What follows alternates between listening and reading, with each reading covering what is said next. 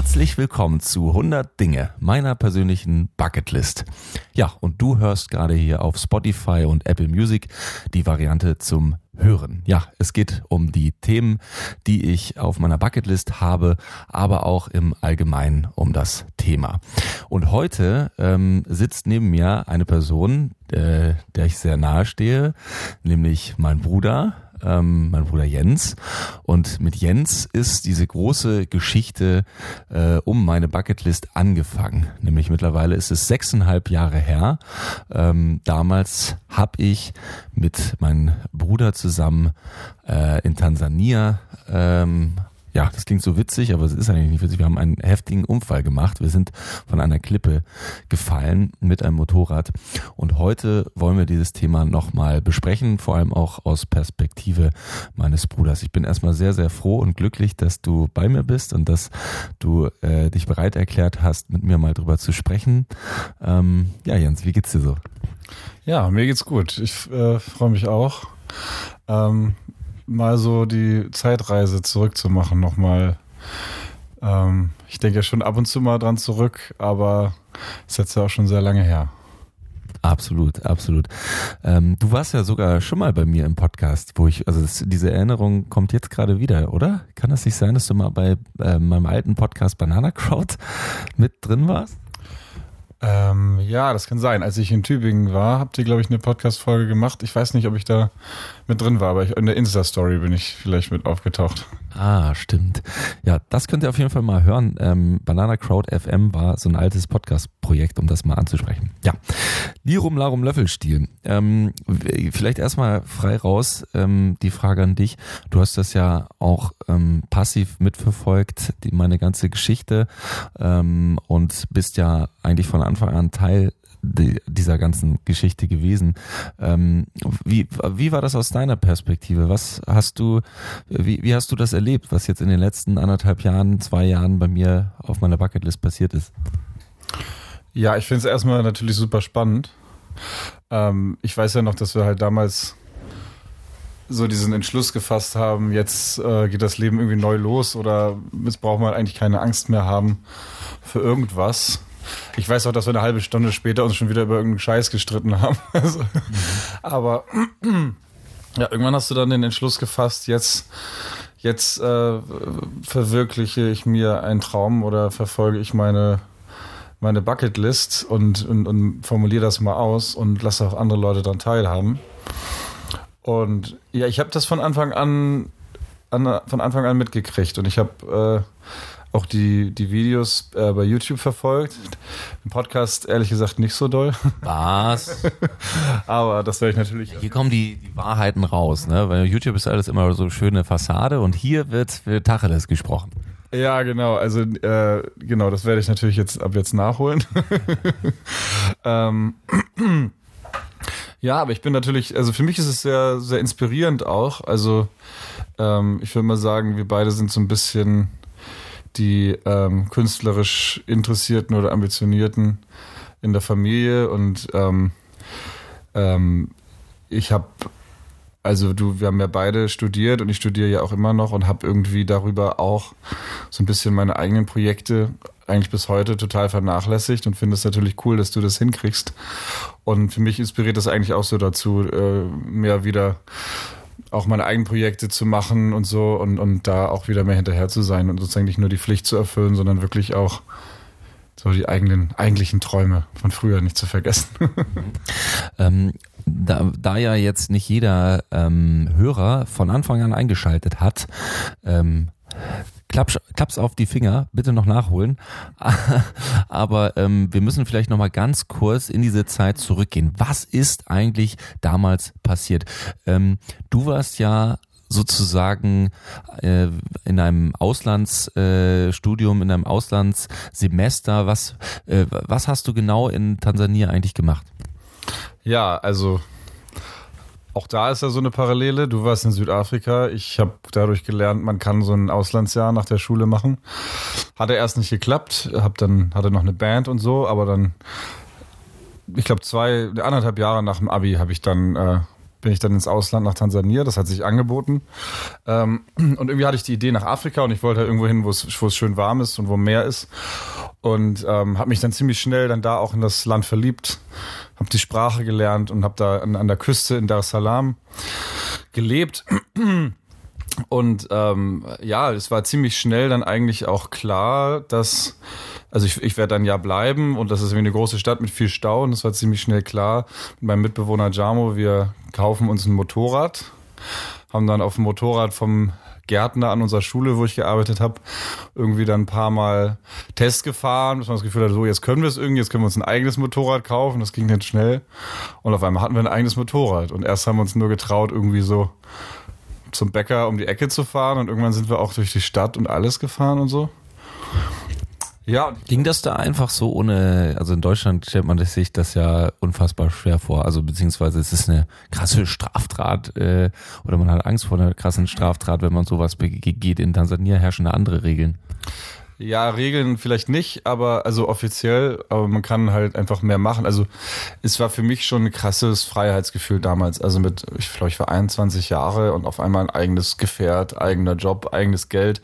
Irgendwie, ich hatte 300 Euro im Monat, aber in Tansania konnte man davon gut leben und dann irgendwie weg von der Familie, alles neu ganzen Tag, jeden Tag schön warm. Also es war einfach toll und ja, man hatte schon so die Sorge, wenn man auf den großen Straßen dann in der Stadt war, dass die Polizei ihn anhält.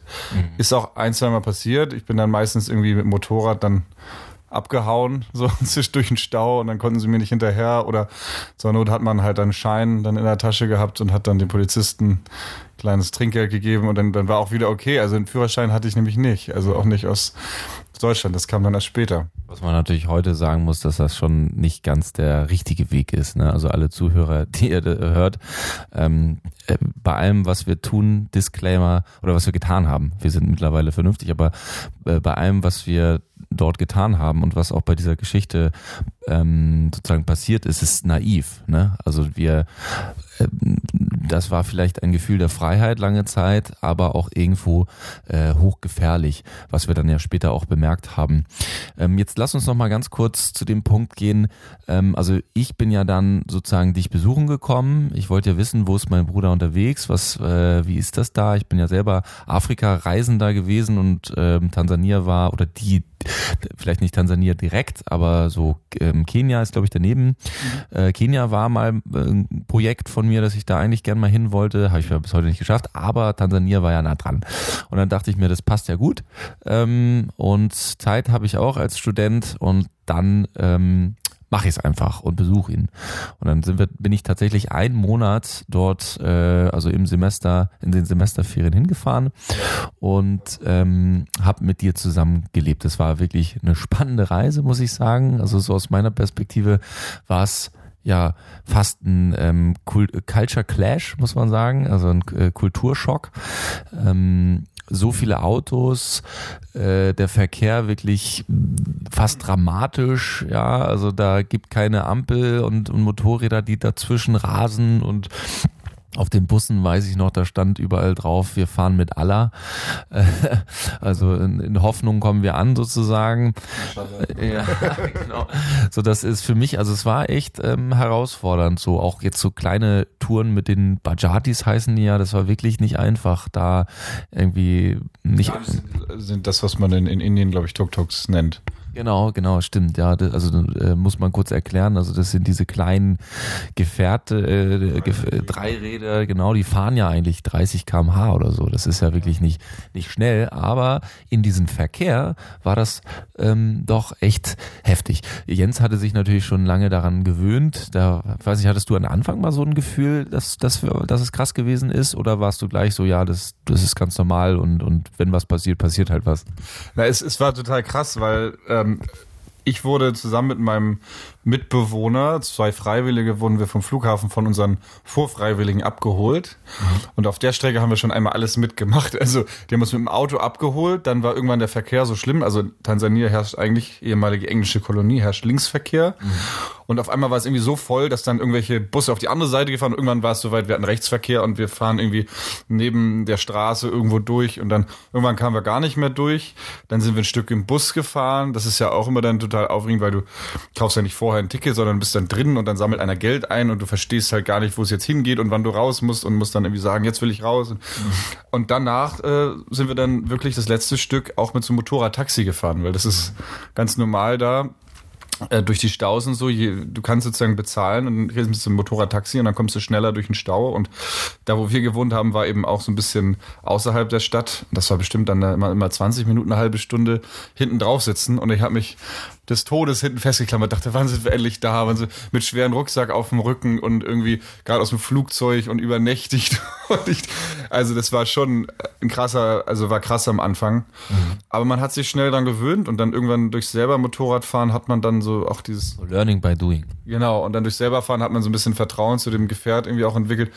Aber ich weiß auch noch, wenn ich durch die Stadt quer im Berufsverkehr gefahren bin, dann eine Stunde irgendwie zu Freunden in die Stadt, dann bin ich, also während der Fahrt war okay, aber dann bin ich abgestiegen, habe gemerkt, wie angespannt ich war und, und so, boah, und pff, so, das war richtig psychisch auch anstrengend in diesem Verkehr. Mhm. Aber eine kleine Anekdote fand ich so witzig, als du dann das erste Mal hinten auf dem Motorrad saßt und für mich war es eben halt schon normal und es ist auch ein bisschen so, ich fahre ein bisschen, versuche schneller als die anderen Verkehrsteilnehmer zu sein, weil ich aus Erfahrung weiß, dass es eigentlich sicherer ist, als wenn die Autos dich schneiden und du so zum Spielball des Verkehrs wirst. Und, und Gerd hatte, also du hattest, äh, hattest richtig Angst. Und das konnte ich dann auch verstehen. Also erst konnte ich es überhaupt nicht verstehen, aber dann im Nachhinein muss ich sagen, kann ich es natürlich gut verstehen. Ich hatte um mein Leben Angst gehabt, ich schwör's. Naja, ähm, äh, Lirum Laum, es war trotz dessen eine unfassbar eindrückliche Zeit. Ähm, hab viel gelernt, viele Menschen. Du hast, also du persönlich hast dich da bist ja wirklich groß geworden. Du hast da die Sprache äh, Suaheli wirklich in Perfektion gelernt. Das, also ja, doch, das wird bis heute hin noch gesagt von von allen, äh, die wir halt kennen, auch auch deiner Freundin, die jetzt schon, die ja auch dort, die du ja auch da dort kennengelernt hast, dass du da einfach einen ganz anderen Drive drin hast und dass du einfach, also vom Wortschatz her, ja, das einfach sozusagen wie von der Pike aufgelernt äh, und dich einfach reingetraut hast. Und dementsprechend warst du da auch gut verwurzelt und hattest ähm, überall Leute, die du kanntest und ähm, es war wirklich eine spannende Zeit und wir haben da tolles, also muss ich schon sagen, also tolles Essen gegessen, bis auf den Käse. Käse gab es nicht, aber sehr viel Fleisch. ähm, und ähm, naja, dann war es halt so, dass wir auch zusammen noch mal ein bisschen in die Natur, Tansania hat wunderschöne Natur, ähm, dass wir noch ein bisschen Urlaub machen wollten. Und äh, wo ging es dann hin? Äh, wie hieß nochmal der Ort, wo wir uns dann entschieden haben hinzufahren? Ja, also ich, das war ein Ort, wo ich auch schon mal war und als sehr, sehr schön empfunden habe und das wollte ich euch natürlich zeigen. Also du warst dabei und mein bis heute bester Freund Tom. Und ähm, die der Ort hieß Lesotho und es war ein sehr besonderer Ort, weil es ist nicht weit von der Küste, ähm, sechs Stunden von Dar es Salaam mit dem Bus. Und die Busfahrt ist ja schon abenteuerlich.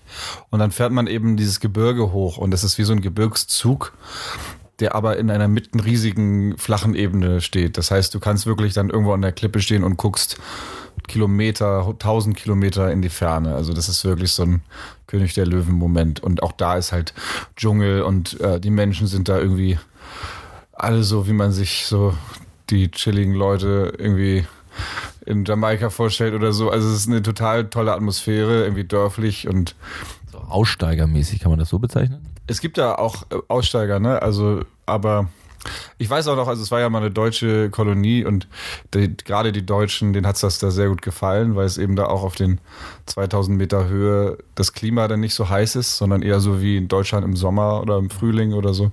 Ist wirklich ein wunder, wunderschöner Ort, kann ich jedem nur mal empfehlen, dahin zu gehen. Ich erinnere mich noch an die Busfahrt. Ähm, da gab es zwei Probleme, die ich hatte. Einerseits, ich musste dringend pissen. und das andere war, ähm, dieser Bus war so wirklich schon 30, 40 Jahre gefühlt alt und ähm, knarzte bei, bei jedem Hubbel äh, und, äh, und man flog, also wir saßen hinten, flogen immer so gegen die Decke, so, ne, auf dem Reifen saßen wir und dann sind wir losgefahren. Also ja. wegen die Speedbumps. Speedbump, genau. Und dann war es ja auch so, dass wir, also man muss sich das vorstellen, man fährt direkt am, am Gebirge entlang und es gibt keine, ähm, keine Absperrung, keine Leitplanke, die einen schützen könnte falls man mal ein bisschen zu weit nach links fährt. Und dann gab es dann echt äh, Passagen, die wirklich eng um eng waren. Und da dachtest du echt, da, teilweise hast du dich gefühlt, dass der Bus sogar, wenn er um die Kurve fährt, so leicht über einen Abhang. So ein Teil des Busses sind so Teil, äh, halb über dem Abhang. Das, der, der andere, dann kommt dir noch ein Bus in der Kurve entgegen, aber keiner von beiden bremst auch nur eine Sekunde ab. Das ist wirklich Horror, einfach Horror. Also ihr seht schon, ähm, äh, dass das Autofahren oder das Verkehrsfahren war auf jeden Fall ein spezielles Ding.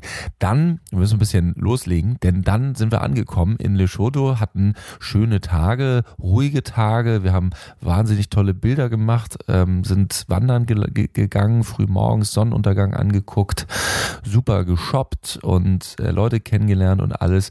Und dann kam so ein Tag, da dachten wir mal so, pass mal auf. Ich weiß gar nicht, wie wir drauf kamen, aber lass mal was richtig krasses machen.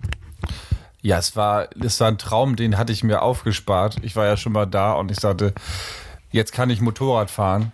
Jetzt wollen wir hier nämlich nochmal auf die andere Seite der Berge, da war es nämlich noch höher und da konnte man noch besser runtergucken und die Strecke sollte einfach super schön sein und es war auch, also da war halt dieser eine Ort und wenn man sich da entfernte, war auch schon kein Handynetz und nichts mehr, das war dann so richtig, so richtig Abenteuer. Mhm. Und dann habe ich gesagt, komm, ich habe da einen Freund gehabt und habe gesagt, du kennst du irgendwen, der uns hier für einen Tag zwei Motorräder ausleihen kann.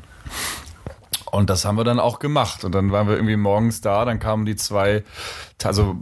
Wie hat das geklappt? Also es war ja, es gab keine offizielle Ausleihstation, oder? Oder war das so? Nee, genau. Also ich habe es einen Freund und der kannte Leute, die eben Motorradtaxi gefahren sind. Mhm. Und die haben sich einfach überlegt, ja, was verdiene ich so am Tag? Und haben gesagt, gib's mir ein bisschen mehr als das.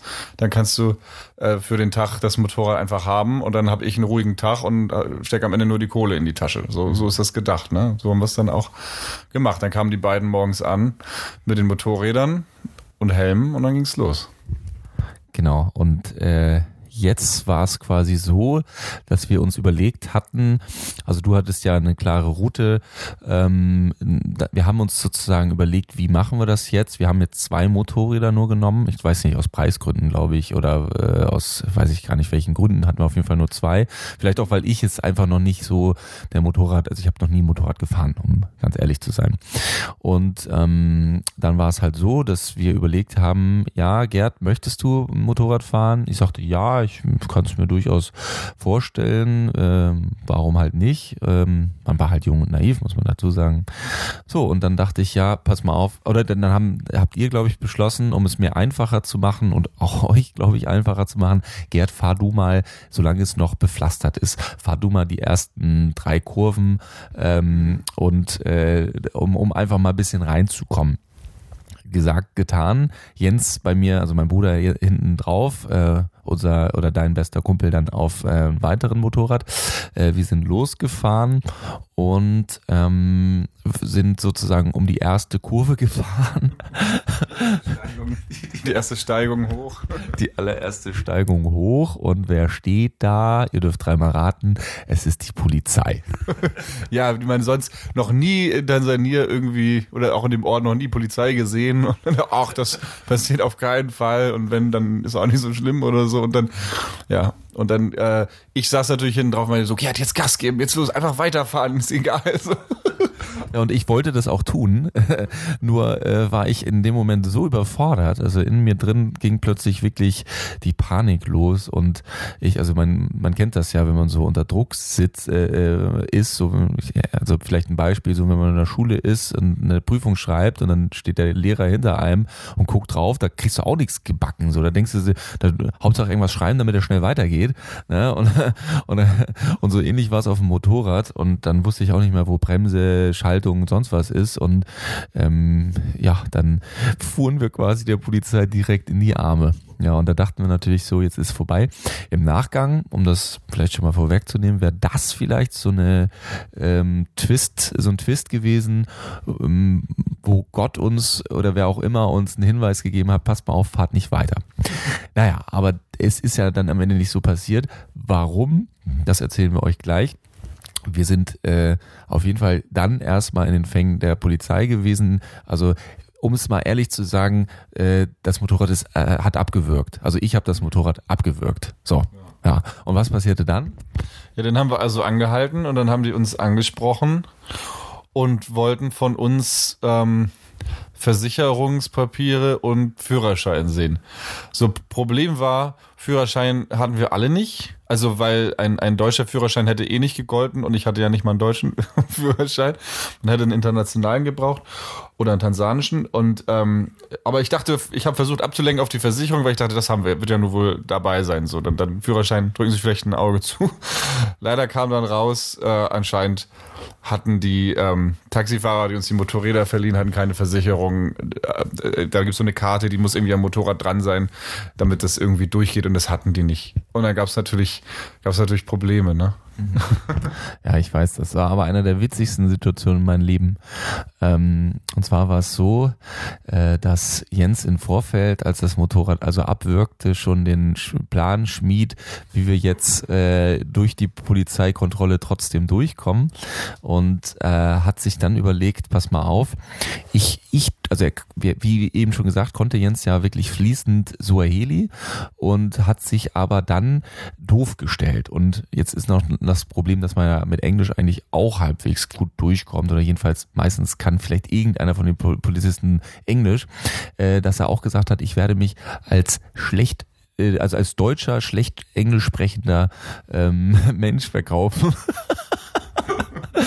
ja, und, und sagte zu uns, ihr versteht nur Bahnhof, ihr versteht gar nichts. So. Und dann sind wir abgestiegen und, und, und dann äh, hast du uns in so eine Ecke gestellt. Und äh, der Vorteil war ja, du hast ja alles verstanden, was die gesagt haben. Und konntest, ja, konntest einen taktischen Vorteil, konntest sozusagen reagieren. Bist also hin und hast dann angefangen so, äh, äh, what is insurance? I don't know what is insurance. I, I coming from Angela Merkel. Uh, I, I have papers in Germany oder, oder sowas in die Richtung. Ja, es war eigentlich, also auch wieder nicht nachmachen, das ist eigentlich ja. ein bisschen. Äh, Darf man eigentlich gar nicht erzählen. Also, wie gesagt, jung und naiv. Man nutzt natürlich auch so ein bisschen Klischee aus, dass man jetzt irgendwie, wenn man als weißer Deutscher irgendwie in Tansania ist, dass man wahrscheinlich irgendeine wichtige Mission hat und irgendwie äh, Geld hat und Wichtigkeit und so weiter. Und, und es war wirklich dann so, aber muss man dazu sagen, das machen auch, also ich habe das eigentlich von tansanischen Freunden von mir gelernt, dass wir Polizei manchmal, in, in Deutschland würdest du damit ja gegen die Wand fahren, aber Einschüchterung ist manchmal nicht die schlechteste Taktik. So, bei, bei Polizei. Also wirklich so selbstsicher aufzutreten und sagen so, hier, Insurance, I have Insurance und so weiter. Und mhm. naja, und ich, wie du schon sagst, ich habe natürlich alles verstanden, was die gesagt haben. Und die, das ist tat mir auch so leid, weil der, der eine Polizist, der hat schon zu der anderen Polizistin immer gesagt, so nein, die sind hier, wir müssen jetzt weiterlassen. Und denen war das richtig peinlich, dass die uns so lange haben festgehalten. So, das habe ich halt mitgekriegt. Und ich bin dann auch zwischendurch, bin ich dann zu, zu Gerd und Tom dann hin, ich so kichern konnte ich kaum unterdrücken, so, ja, vielleicht lassen sie uns gleich, das ist ihnen total unangenehm und, und weiß ich nicht bis sie dann aber sogar die, dann haben sie die Taxifahrer, die uns die Motorräder ausgeliehen haben, das war auch super peinlich, haben die dann hergeholt, ähm, von wegen Versicherung, weil ich gesagt habe, natürlich, das sind nicht unsere. Stimmt, die sind dann noch äh, hingefahren, ne? Also so auf halb am Berg, ähm, ne, sind die dann hingefahren und ja. guckten ganz verdutzt. Genau, und das erste, was ich natürlich dann klären musste, als die kamen, weil ich habe natürlich alles auf Swahili mit denen geklärt, war so, ich kann kein Swahili. So, ich kann kein Swahili, kaum Englisch. Und die so, ah, haben das dann so langsam gecheckt. Und ich, ich habe denen aber auch zu verstehen gegeben, guck mal, das ist jetzt hier euer Salat. So, das ist euer Motorrad mit euer, ihr habt mich uns auch ein bisschen verarscht. So, ihr, ihr, ihr holt uns jetzt hier raus. So, oder so, so mhm. auch das Geld am Ende nicht. So, und dann haben die irgendwie dann so äh, gedeichselt, aber irgendwie kamen wir doch nicht weg von denen. Und was uns dann am Ende wirklich gerettet hat, war, dass, dass der Tom, der hatte eine, eine, eine Kamera um den Hals. Und ich weiß nicht, ob der Polizist das gesagt hat, um irgendwie einfach jetzt aus der Nummer rauszukommen oder ob er das wirklich geglaubt hat. Hat er gesagt so, ah, wollen Sie Bilder machen oder Filme machen. Ja.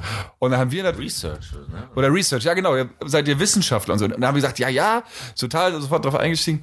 Äh, wir sind wir sind Wissenschaftler, wir müssen Research machen und wir müssen unbedingt noch vor Sonnenuntergang an diese Klippe, die ja noch 120 Kilometer weg war. Und deswegen ist es jetzt wichtig, dass wir uns schnell durchlassen. Mhm. Und dann haben sie uns sozusagen ohne Führerschein zu kontrollieren und trotz fehlender Versicherung haben sie uns dann weiterfahren lassen. Ja. Wahnsinn, absoluter Wahnsinn, ja. Also im Nachgang muss man auch sagen, ähm, wir hätten vielleicht drauf hören sollen und sagen können, Mensch, setzen wir uns einen Pub und sparen uns das auf, falls wir mal einen Führerschein gemacht haben. Ähm, naja, ähm, Lirum Larum, wir haben dann trotzdem, die Geschichte geht weiter, äh, diesen Trip gemacht und hatten auch, also ich bin, ich bin dann ja auch, äh, ich weiß nicht, du bist noch mal einmal ums Eck und dann bin ich auch weitergefahren. Es ging gar nicht mal so schlecht, würde ich jetzt mal von meinem Verhältnis äh, beurteilen. Es war auch strahlender Sonnenschein.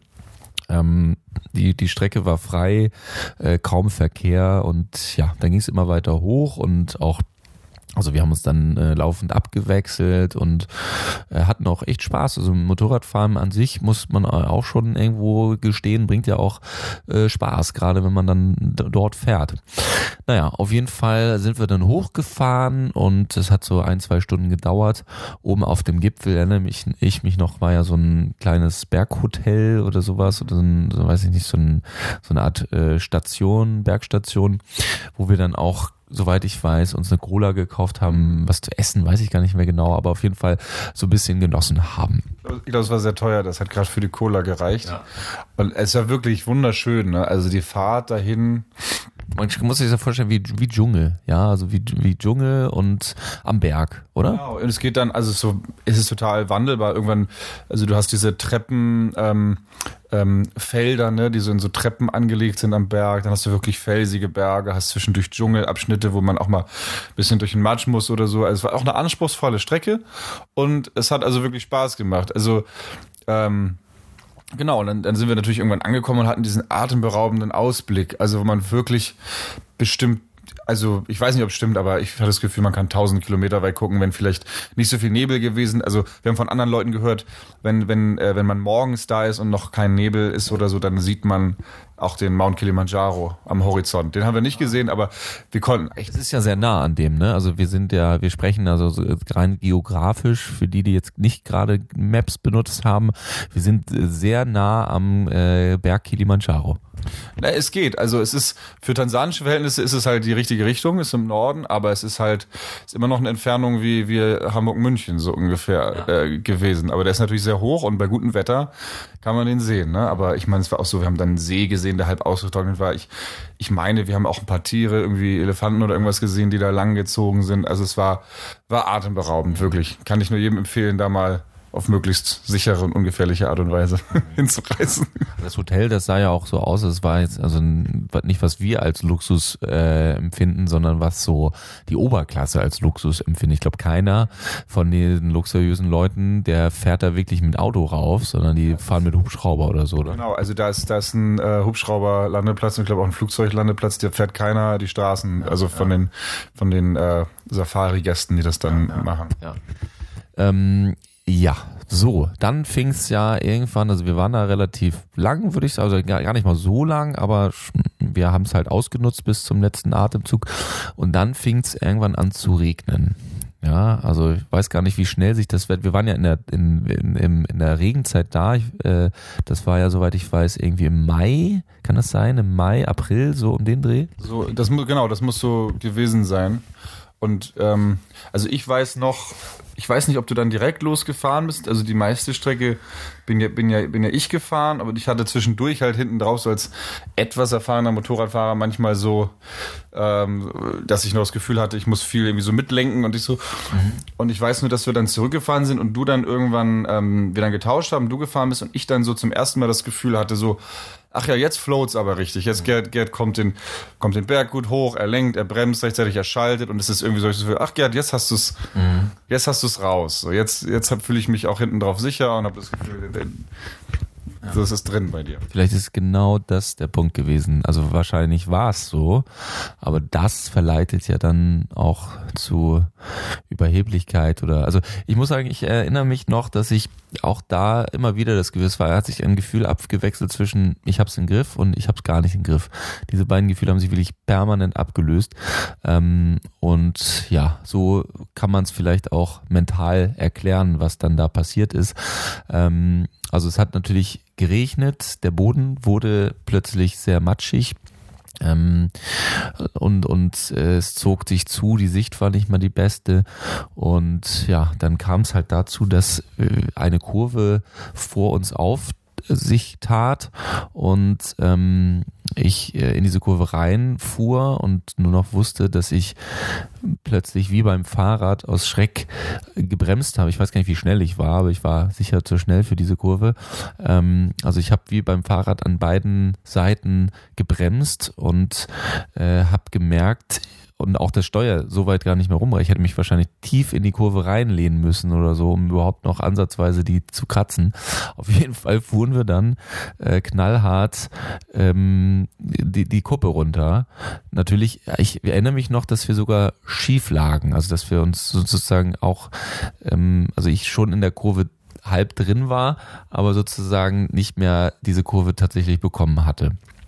Ja, das ist, ähm, also wir können ja gleich nochmal auf die Sache mit dem, mit dem Motorrad fahren können und, und welche Stufen es da vielleicht auch gibt, ähm, eingehen.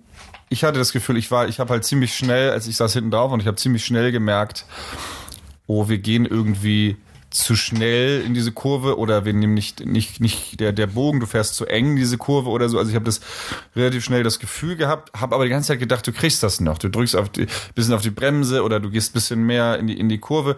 Nun war der Boden wirklich so ein bisschen so kieselig oder so, also ein bisschen so am, am, am Hang und ist die, die andere Angst, du musst natürlich immer abwägen zwischen, wie eng nehme ich die Kurve und wie viel Grip habe ich mit dem, habe ich dann noch mit dem, mit dem Rad.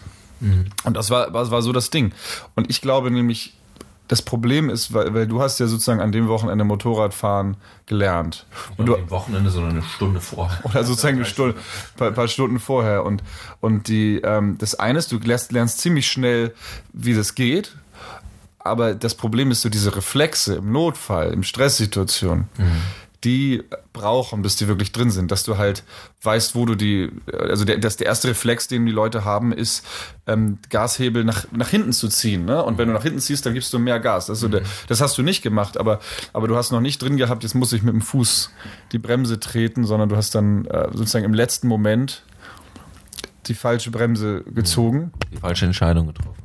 Und ich weiß nur, ich saß hinten drauf und habe gesagt, Gerd, Gerd, Gerd. Also ich habe irgendwann, ich habe ich hab nur noch Gerd geschrien und dann gab es irgendwann so einen Moment, wo, wo mir klar wurde, ähm, jetzt, jetzt ist vorbei. Und ich weiß noch, den Gedanken, den ich im Kopf hatte, war wie so, ach so passiert's also. Wann war, wann war das? Wann, wann, wann war dieser Moment, wo du dachtest, jetzt ist es vorbei? War, waren wir dann nach oben oder fielen wir da schon? Nee, da waren wir, das war kurz bevor wir fielen. Es war einfach, ich wusste, äh, ich, das ist einfach, wo ich gemerkt habe, du hörst, was ich, was ich sage, aber du kannst einfach nicht mehr reagieren. Und wir sind jetzt zu schnell und zu dicht am Rand dran, äh, als dass noch, man das noch retten könnte. Mhm. Es gab auch nicht die Möglichkeit abzuspringen oder so. Dafür ging das viel zu schnell. Mhm. Und von uns aus hat man ja wirklich nur diese Klippe gesehen und dahinter war nichts. Also ihr müsst euch vorstellen, man fährt ja diese Serpentinen die ganze Zeit lang und du weißt nie, was, was wartet hinter der Klippe. Geht es da direkt ja. 100 Grad steil runter oder 90 Grad oder ist dahinter noch ein Baum oder was? Also es war einfach so das Gefühl von, ach ja, das, das war es jetzt also. Also wirklich ein anfreundendes Gefühl im letzten Moment. Nach der Panik kam dann so dieses, ach ja. Also eine Akzeptanz eine Akzeptanz, Akzeptanz und sowas wie, ich habe mich irgendwie schon immer gefragt, wie es, wie es passieren wird. Und jetzt ist das Rätsel gelöst. Ach so, wie so ein alter Freund, der, ah ja, so. Was, was hast du gesehen in dem Moment? Also jetzt, wir sprechen nochmal davon, du sitzt ja hinter mir, die Perspektive habe ich ja nicht. Ähm, wir, also wir sind kurz vor der Klippe. Du fängst an zu schreien. Ähm, dann kommt der Moment, okay, ja, ich habe keine Kontrolle mehr, ich äh, so passiert es. Was hast du gesehen in dem Moment? Also wir sind ja dann gefallen. Also meine Erinnerung ist leider, ist das, also du sagst ja, du änderst dich an den Fall. Bei mir ist das so, ich habe wirklich diesen letzten Moment, ich sehe das, ich sehe diese Klippe, ich, ich, ich, wenn ich dann denke, habe ich mir das Bild von dem, wie du den Lenker hältst, ich sehe noch dein ich weiß nicht, ob ich kurz auch dein Gesicht gesehen habe oder ob ich mir das jetzt einbilde, dass du so ein auch ein so, so, so ein bisschen verzweifeltes Gesicht, wo ich gemerkt habe, okay, Gerd kann jetzt nichts mehr machen oder so. Und habe diese Klippe gesehen und vor allem, glaube ich, auch den Untergrund irgendwie, wie wir dann so über den Boden fahren. Und dann ist wirklich, bei mir ist dann ein, ein, ein Blackout, wo ich nichts mehr weiß. Also ich habe keine Erinnerung, dass, dass wir uns überschlagen haben oder du gebremst hast oder so, das weiß ich nur von deinen Erzählungen. Das, das weiß ich nicht mehr. Das, ja. Dann weiß ich nur noch, wie wir dann irgendwie da lagen. in so einem zeitlosen Raum und es war eigentlich ein sehr angenehmes Gefühl. Wir waren irgendwie so mit den Beinen ineinander verknotet und so wie auf Watte lag man da so da unten, also halt an einer relativ steilen Wand, also so irgendwie in einem Busch halb verknollt oder so, aber so, dass man noch sozusagen steil rauf und runter laufen konnte. Das war nicht 90 Grad, aber es war schon so, wenn man da volle Kanne runterkracht und kein Busch da wäre, dann wäre man runter. Mhm. Ja. Also ich fand, also äh, man muss jetzt kurz dazu sagen, also was ist jetzt eigentlich passiert? Also wir sind mit dem Motorrad, ich weiß gar nicht, wie viel Meter das waren. Ich schätze immer so zwischen 30 und, und 60 oder sowas. Ne? Also es war nicht total tief.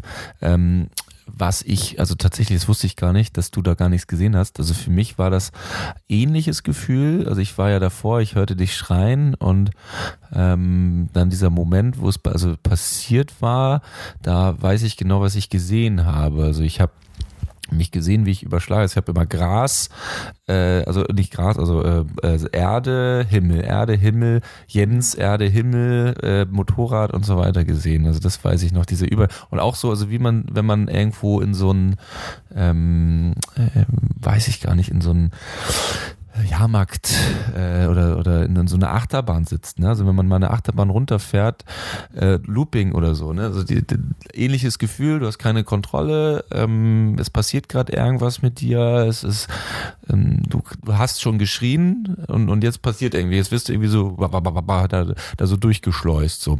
Das war auf jeden Fall die äh, die die Wahrnehmung und dann tatsächlich, ich weiß gar nicht, wie wir uns, also ich weiß noch tatsächlich, bevor wir ineinander äh, lagen, also wir waren ja sozusagen so zusammengesteckt, ähm, weiß ich noch, wie das Motorrad über, ich weiß gar nicht, wie das hinter uns kam. Ja gut, er hat es uns abgeworfen, aber wir müssten ja dann so, sozusagen so zu zweit runtergepurzelt sein. Und das Motorrad kam hinter uns hergepurzelt. Und ich weiß noch, wie das dann über uns rüber, über mich rübergeflogen ist und ich nur noch die Beine so hoch gemacht habe und mit dem letzten, was ich konnte, sozusagen dieses Motorrad nach vorne geschossen habe. Und dann ist das gegen diesen, diesen diesen Baum da geflogen und hinter dem Baum ging es ja dann nochmal tiefer weiter runter. Ja? Und das war echt, ähm, also das war tatsächlich, und an all das also ich weiß noch, wir saßen dann so verschränkt.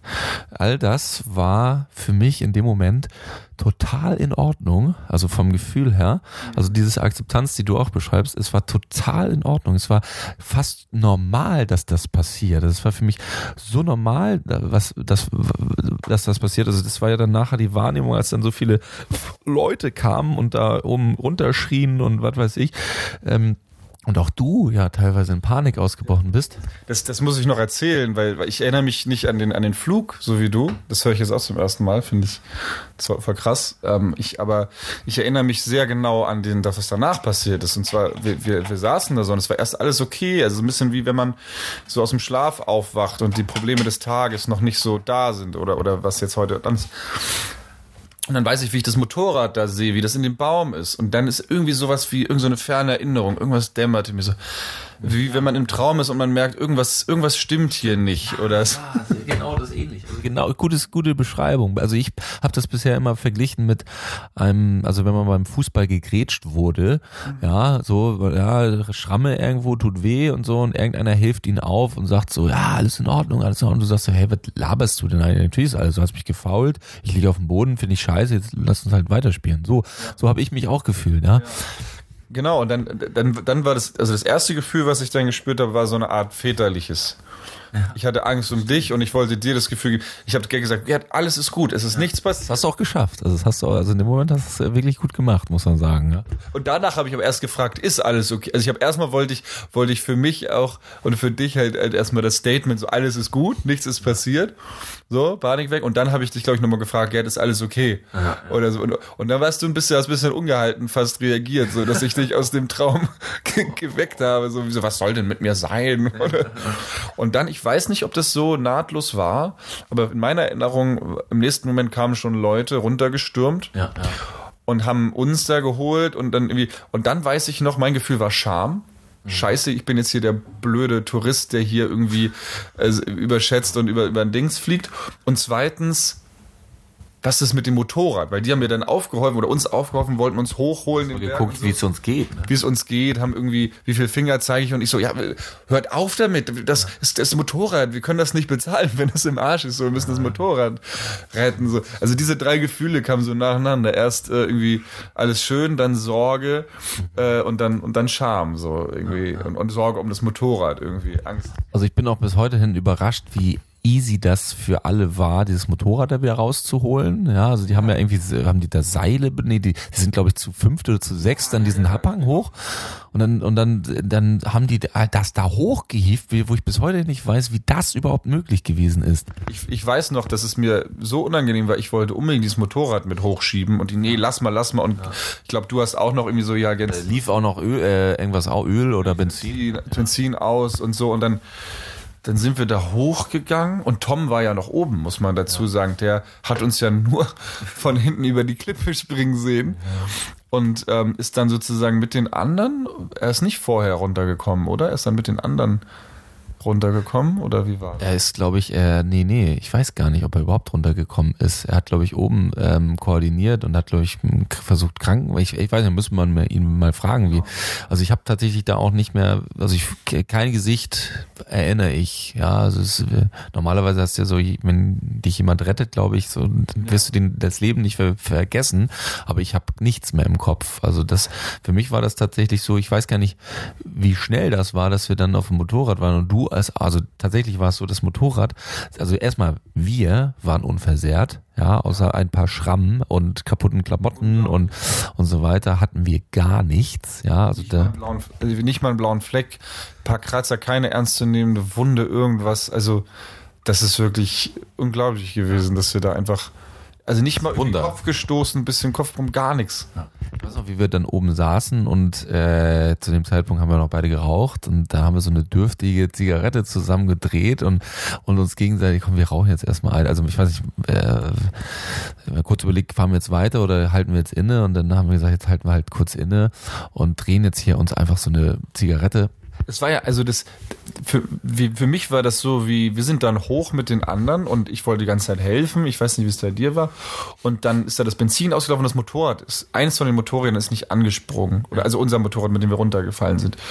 Und dann haben auch kommt, äh, irgendwie verdellt oder so, dass der, der Spiegel war auf jeden Fall ab. Ja, genau. Es hatte so ein paar Schrammen äh, und ich hatte halt und das Motorrad Angst. Und dann haben die da rumgewerkelt. Es waren wirklich, glaube ich, für zehn Mann oder so. Die hatten wir vorher überholt. Die waren auf einem Baulaster oder so und haben gleich, ich glaube, Tom hat die rangewunken und, und, und, und dann sind die uns helfen gekommen. Und die waren wirklich toll. Die wussten auch, was sie machen, um zu gucken, ob wir jetzt irgendwie Gehirnerschütterung verwirrt oder sonst was sind, Schock haben. Und, und ähm, es hat bestimmt 10, 15 Minuten gedauert, bis dieses Motorrad angesprungen ist. Was für die Technik auch spricht von alten Motorrädern wahrscheinlich. Ich glaube, nee, heute so eine Kawasaki auf neuestem Stand kannst du nicht mal so eben reparieren, aber die konntest du halt wahrscheinlich schnell abdichten. Ne? Auf jeden Fall saßen wir dann, haben eine Zigarette geraucht, uns erstmal in die Arme, haben wir, glaube ich, erstmal geheult. Ich, ich, also der erste Moment war komplette Auflösung. Auch, auch, auch eine Art von, von Glückseligkeit. Schon in dem Moment noch nicht so, wie es dann später kam, aber zum ersten Moment, wo ich sagte, Hey, cool. Also es war, es gab mehr positive Gefühle als, als, als negative. Also der Schock steckte ja noch in einem und gleichzeitig war es auch irgendwie so, ja, machst einen Haken dran, hast du, den, hast du geschafft, so ungefähr. Und dann weiß ich. Also man hat ja in dem Moment irgendwie nicht so das Gefühl, dass das jetzt was Besonderes war oder so. Das kam dann in dem Moment, wo wir dann oben saßen, Zigarette. Da, das, also wirklich verstanden haben wir es da auch nicht, aber es hat uns so gedämmert, ja. dass das jetzt gerade eine ganz schön krasse Sache war. Da waren ja auch alle schon wieder weg, nur noch Tom war da, der war relativ äh, auch geschockt und, und wir irgendwie. Und dann gibt es ja noch dieses eine Foto von uns, wie der, der Helm weggekegelt ist. Ja. Man sieht noch die Spur von dem Motorrad, wie es den Berg sozusagen runtergerollt ist und wir sitzen da äh, oder wir umarmen uns. Ja, ja wir umarmen uns, ja. Genau. Ja, das war, war. Hat eine Preise gewinnen können, das Foto. das war ein besonderer Moment. Und da haben wir ein bisschen ausgeharrt. Auf jeden Fall sind wir dann, also du bist dann, irgendwie konntest du noch fahren oder hast dir jedenfalls die Verantwortung. Ich habe gesagt, ich werde kein, kein werd nichts mehr auf dem Motorrad setzen, also egal, also ich, ich werde kein Motorrad mehr fahren, jedenfalls jetzt nicht. Und dann hast du gesagt, ja, pass mal auf, ich fahre uns. Und äh, dann sind wir noch, also wir waren ja noch zwei Stunden von der Stadt entfernt, sind also zwei Stunden runter, du glaube ich in Schrittgeschwindigkeit oder so, ich weiß gar nicht. Also das war für mich wirklich diese Fahrt, äh, in dem Moment war es einfach klar, ich muss jetzt fahren. Das war schon krass für mich, mich aufs Motorrad zu setzen und das, diese Fahrt war wirklich wie, also ich bin glaube ich gar nicht so langsam gefahren, ich bin vorsichtig gefahren, aber es war für mich wie ähm, wie, wie, wie, wie Autopilot. Wie, kennst du dieses Gefühl, wenn man bei, bei einem Rennspiel oder so und Trackmania und du weißt, du liegst vorne, aber du weißt, wenn du einen Fehler machst, ja. Äh, kann alles vorbei sein und du verlierst es. So, so bin ich gefahren. Und im Nachhinein, äh, also in dem Moment war das gerade einfach so eine Selbstverständlichkeit irgendwie. Ich habe aber dann so ein paar Jahre später habe ich festgestellt, dass weniger der Unfall selber, aber diese, sondern eher diese Fahrt danach für mich traumatisch war. Also danach sozusagen sich wieder aufs Motorrad zu setzen und dann halt da den, den also es waren irgendwie 100 Kilometer oder so noch. Mhm. Ähm, das durchzuhalten. Äh, das durchzuhalten und irgendwie dann auch die Verantwortung irgendwie zu haben und, und irgendwie, ja, das war auf jeden Fall ganz schön krass. Wahnsinn, das berührt dich gerade richtig, ne? Ja, es kommt gerade wieder so hoch. Hm, ja, absolut. Äh, Trackmania, für die Leute, die es nicht kennen, das ist ein Autospiel, ja, ein, ähm, ein Computerspiel mit Autos und dann kann man immer so krasse Tracks fahren. Nur mal so bei äh, am Rande. Ähm, ja, es war auf jeden Fall ein Wahnsinnsereignis und ich glaube ein Ereignis, was uns beide noch bis heute in den, in den, im Kopf bleibt und auch im ganzen Körper bleibt. Und vor allem dann, und jetzt kommen wir sozusagen zum allergrößten Happy End an der ganzen Geschichte, als wir dann am nächsten Tag in dieser Kneipe saßen. Also am selben Abend noch. Am selben Abend, siehst du, alles fertig. Also nochmal ganz kurz, ähm, wir sind sozusagen zurückgefahren dann, alles gut gelaufen. Jetzt hat er das wirklich äh, brillant gemacht. Trotz der vielen Gedanken in seinem Kopf hat er das wirklich hinbekommen. Und wir sind dann zurück ähm, und dann haben wir am Abend gesagt, was können wir denn, was macht man? Das habe ich mir immer schon mal gefragt. So, was macht man eigentlich, wenn man, wenn man einen krassen Unfall gebaut hat? Was macht man an so einem Abend? Ja, was macht man, wenn man ein Trauma erlebt? Was macht man, wenn man aus dem Krieg nach Hause kommt? Ja, was macht man dann? Und in dem Moment, äh, also als wir da in der Bar waren, da, da hatten wir verstanden, was, was passiert war. Ja ich weiß noch, ich bin dann, ich bin einmal rausgegangen und das, das war gerade, ich hatte gerade irgendwie so ein, so, ein, so ein Mädel, mit dem ich mich gerade angefreundet habe und vielleicht was ging so, das war und und ich weiß noch, dass ich davor gesagt habe so, ah, jetzt irgendwie kein kein Bock die jetzt anzurufen oder so, ich bin jetzt hier mit euch und so.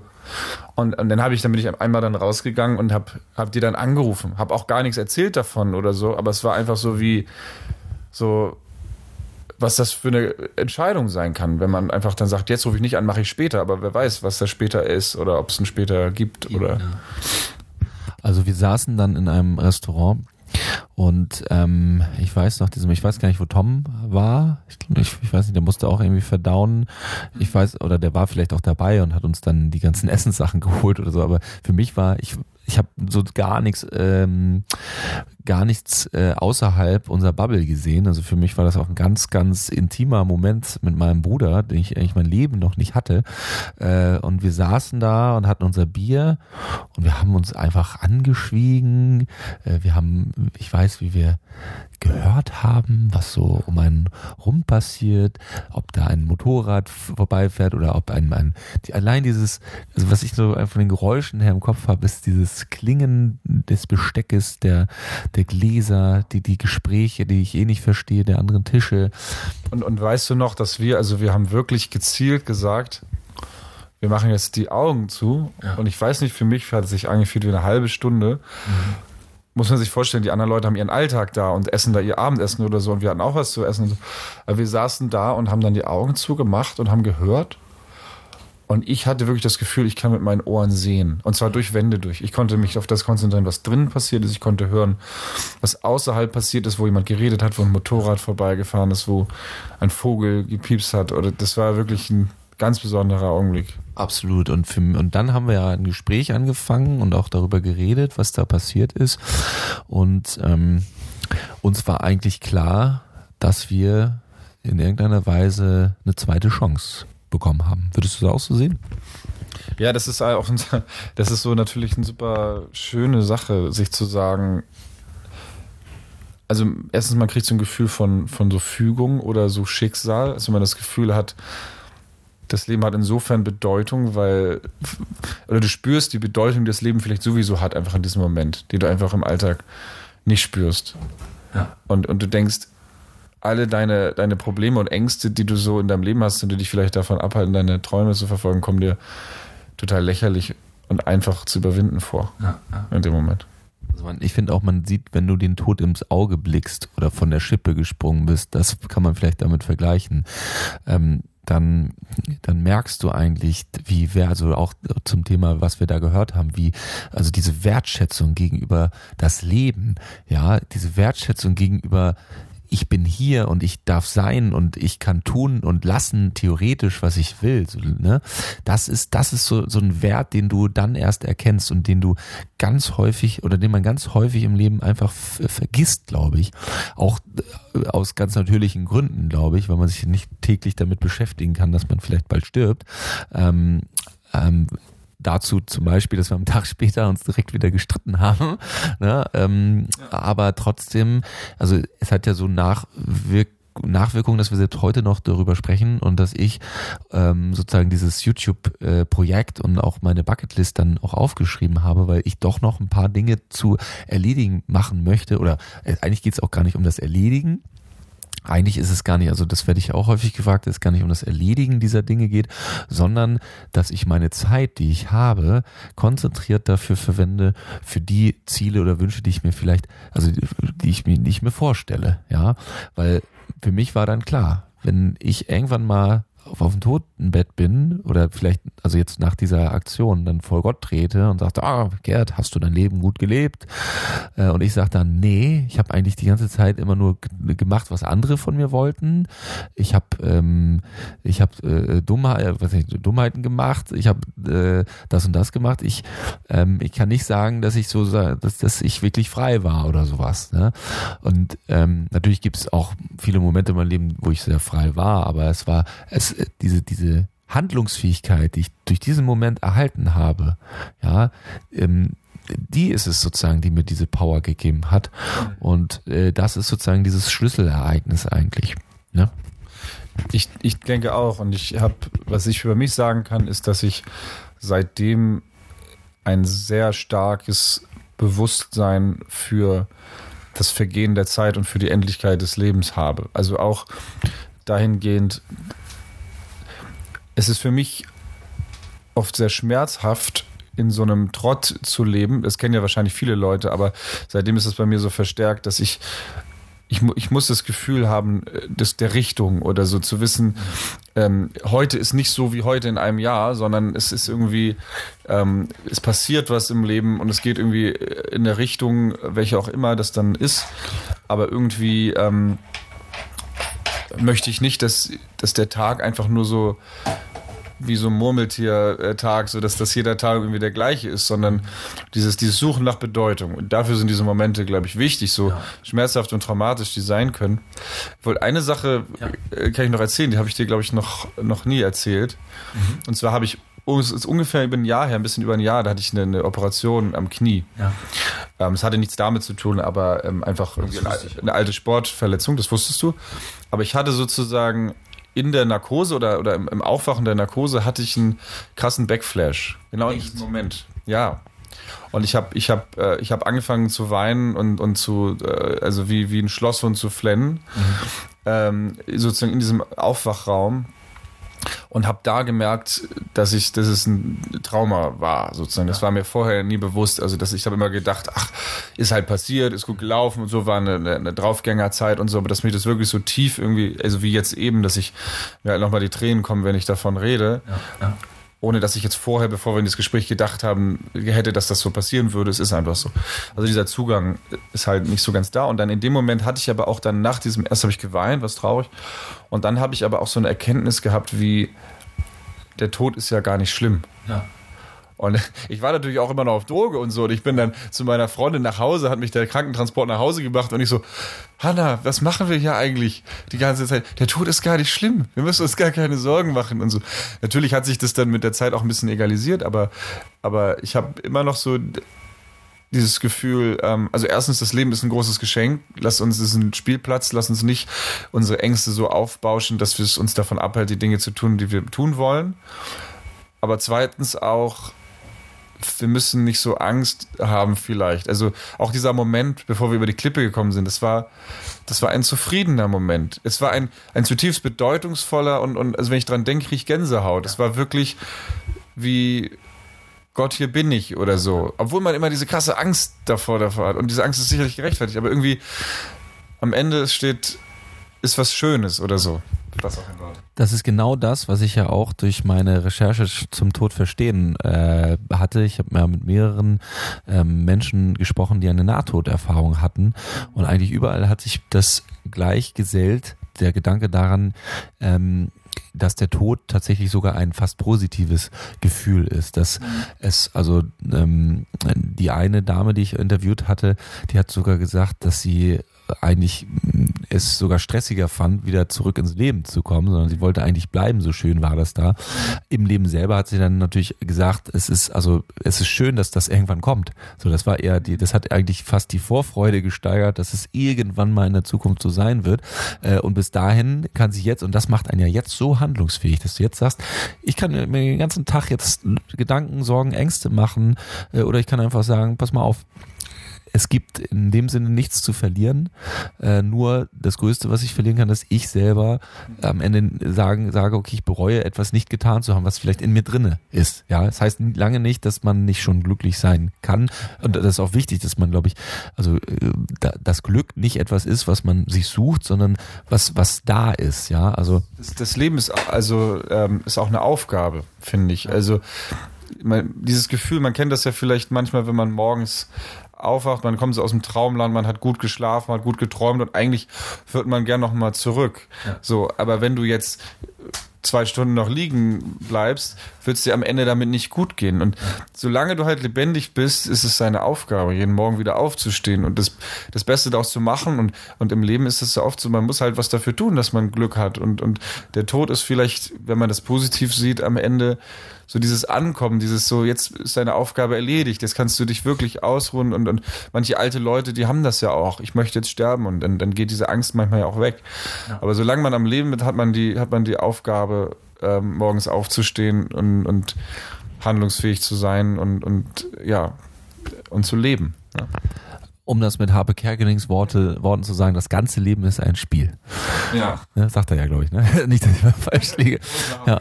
Also, lieber Jens, es war ein tolles Gespräch. Äh, es war mir auch nochmal wichtig, ganz ehrlich, das mit dir zu besprechen. Und deswegen nochmal ganz großes Dankeschön für deine Bereitschaft, hier öffentlich darüber zu sprechen. Es wird bestimmt noch einige Male geben, wo wir nochmal drauf zurückkommen. Und äh, vielleicht hast du auch mal Lust, dich beim ein oder anderen Thema auf meiner Bucketlist ja, da zu beteiligen beteiligen, dann kriegt ihr da draußen noch mehr mit von meinem tollen Bruder Jens. Ähm, ja, Jens, möchtest du da draußen noch was sagen? Möchtest du jemanden grüßen? Äh, Gibt es noch irgendwas, was du den Leuten mitgeben möchtest? Also ich möchte mich bei dir auch bedanken für das Gespräch. Das tut sehr gut, äh, darüber zu reden mit dir und auch dieses Podcast-Format ist einfach äh, ein tolles Format. Dann hoffe ich, dass du es jetzt häufiger guckst. ich höre, ich werde jetzt häufiger, häufiger auch den Podcast guckst, hören. Äh, Podcast hören, ja. Ja, und ansonsten würde ich, glaube ich, der Welt mitgeben, so wenn ihr jetzt so eine Geschichte hört und diese Naivität und so, das war auch eine Zeit für Naivität. Und es war gut. Also, weißt du, man hat sich die Hörner abgestoßen. Ich würde es heute nicht mehr so machen. Ich könnte nicht mehr so frei. Ich werde mich irgendwann wieder aufs Motorrad setzen. Ich habe da Bock drauf. Also richtig Motorradführerschein machen und so richtig mit Helm und Schutzkleidung und so, wie man das eigentlich macht. Ne? Also diese Naivität kann ich mir nicht mehr zurückholen. Aber ich würde es niemals missen, dass ich damals da so einfach weggegangen bin, Sprache gelernt, drauf geschissen. Und es ist nicht die einzige Geschichte, wo ich heute denke, oh Gott, was hast du da eigentlich getrieben? Ne? Und deswegen kann ich nur alle ermutigen, ähm, versucht nicht alles zu kontrollieren, sondern, sondern äh, macht das, seid vorsichtig und ja damit sind wir am Ende unseres Podcasts. Vielen, vielen Dank äh, für, dass ihr uns zugehört ha habt. Hier kriege noch einen Sprachfehler am Ende. Ähm, wenn ihr mehr von uns wissen wollt, von 100 Dinge etc., dann äh, abonniert doch einfach diesen Spotify oder Apple Music Kanal oder geht auf YouTube. Da könnt ihr Gleiches machen. Macht's gut. Vielen Dank fürs Zuhören. Bis zum nächsten Mal. Tschüss. Vielen Dank.